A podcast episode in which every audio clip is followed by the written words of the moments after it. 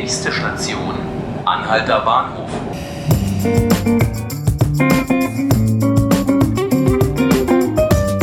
Hallo und herzlich willkommen zu 5 Minuten Berlin, dem Tagesspiegel Podcast. Ich bin Johannes Bockenheimer und mit mir vor dem Mikrofon steht heute mein Kollege Jan-Philipp Hein. Hallo. Moin, moin. Du hast diese Woche ein Stück über Bürgerbeteiligung hier in Berlin geschrieben und der Senat plant nämlich die Partizipationsmöglichkeiten für Bürger hier in der Hauptstadt auszubauen. Was genau plant er denn? Der Senat äh, hat sich entschlossen, die Planung äh, zu externalisieren. Er hat eine Arbeitsgruppe eingesetzt, die sich äh, in seinem Auftrag Gedanken machen soll. Dieser Arbeitsgruppe gehören an zwölf Leute ausgewählt aus der Bevölkerung und zwölf Leute aus Verwaltung und Politik. Und das Bemerkenswerte ist, dass deren Zwischenstand äh, derzeit vorsieht, äh, möglichst viele Leute in diese Prozesse noch einzubeziehen. Und man möchte gezielt Kinder ansprechen, ob die nicht auch noch finden, dass sie davon betroffen sein könnten, wenn irgendwo irgendjemand irgendetwas bauen will.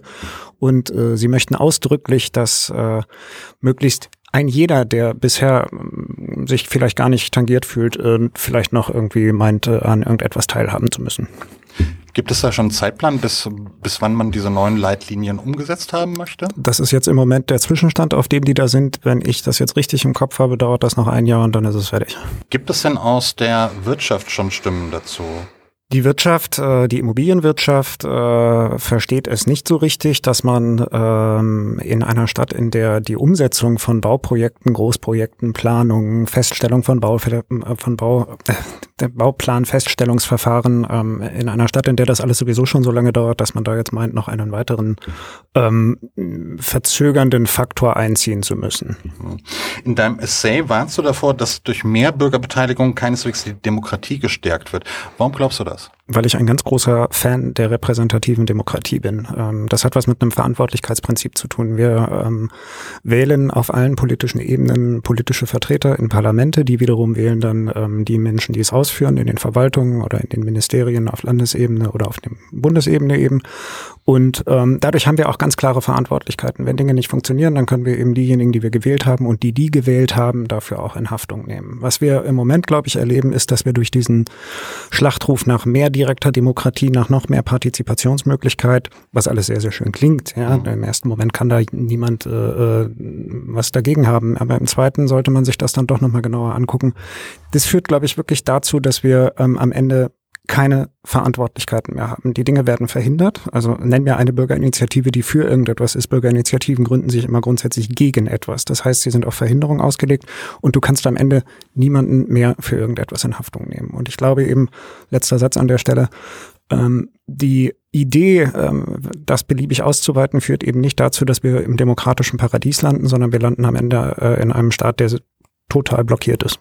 Woher glaubst du, kommt dann ähm, grundsätzlich das Verlangen innerhalb der Bevölkerung oder aber auch in, in, der Politik auf, auf derlei Instrumente zurückzugreifen? Das sind zwei Sachen, die wunderbar zueinander passen. Die Politik ist, glaube ich, äh, insgeheim sehr, sehr dankbar, dass sie konkret Verantwortung los wird. Also ja, ein Stadtrat, der äh, immer sagen kann, ich setze hier den demokratisch, den basisdemokratischen Volkswillen um, der kann am Ende natürlich für ein Scheitern eines Großprojektes nicht mehr in Haftung genommen werden. Der kann sich immer einen schlanken Fuß sagen, äh, machen und sagen, wieso, ich, ich setze doch einfach nur um. Die Rechnung dafür, die kriegt irgendwann die Gesellschaft mal insgesamt später, da ist der schon gar nicht mehr im Amt, nämlich wenn ein großes Projekt nicht geklappt hat, wenn eine große Ansiedlung nicht geklappt hat oder was auch immer. Und ähm, die Bevölkerung wiederum ähm, hat die Möglichkeit, ähm, eben tatsächlich überall dazwischen zu grätschen. Und wir leben in einem in einem Land, in dem, äh, äh, oder hier insbesondere auch in Berlin, ähm, in, in, in, in Ortsteilen, also in einer Stadt, in der viele Menschen dazukommen möchten. Und die wenigen oder diejenigen, die schon hier sind, die in den Kiezen gelandet sind, die jetzt sehr, sehr begehrt sind, die verteidigen die jetzt. Das ist eigentlich auch ein, auch ein wirklich reaktionärer Impuls, der da, äh, der da äh, ausgetragen wird, die, von Leuten, die sich dann aber eher grün, grün und progressiv geben, die aber im Prinzip im Kern sagen, wir haben Angst vor Verdrängung, das ist ja auch ein konkretes Starkwort. Und gegen diese Angst wird dann eben das reaktionäre Prinzip gesetzt, nichts darf sich verändern. Es darf nicht gebaut werden, es soll bitte keiner dazukommen, alles soll so bleiben, wie es ist. Jan-Philipp Hein, vielen Dank, dass du dir die Zeit genommen hast. Es war ein Fest.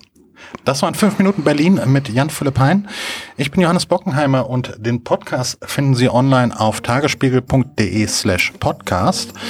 Sämtliche Folgen können Sie aber auch abonnieren und nochmal hören auf Spotify und iTunes. Vielen Dank fürs Zuhören. Auf Wiedersehen und au revoir.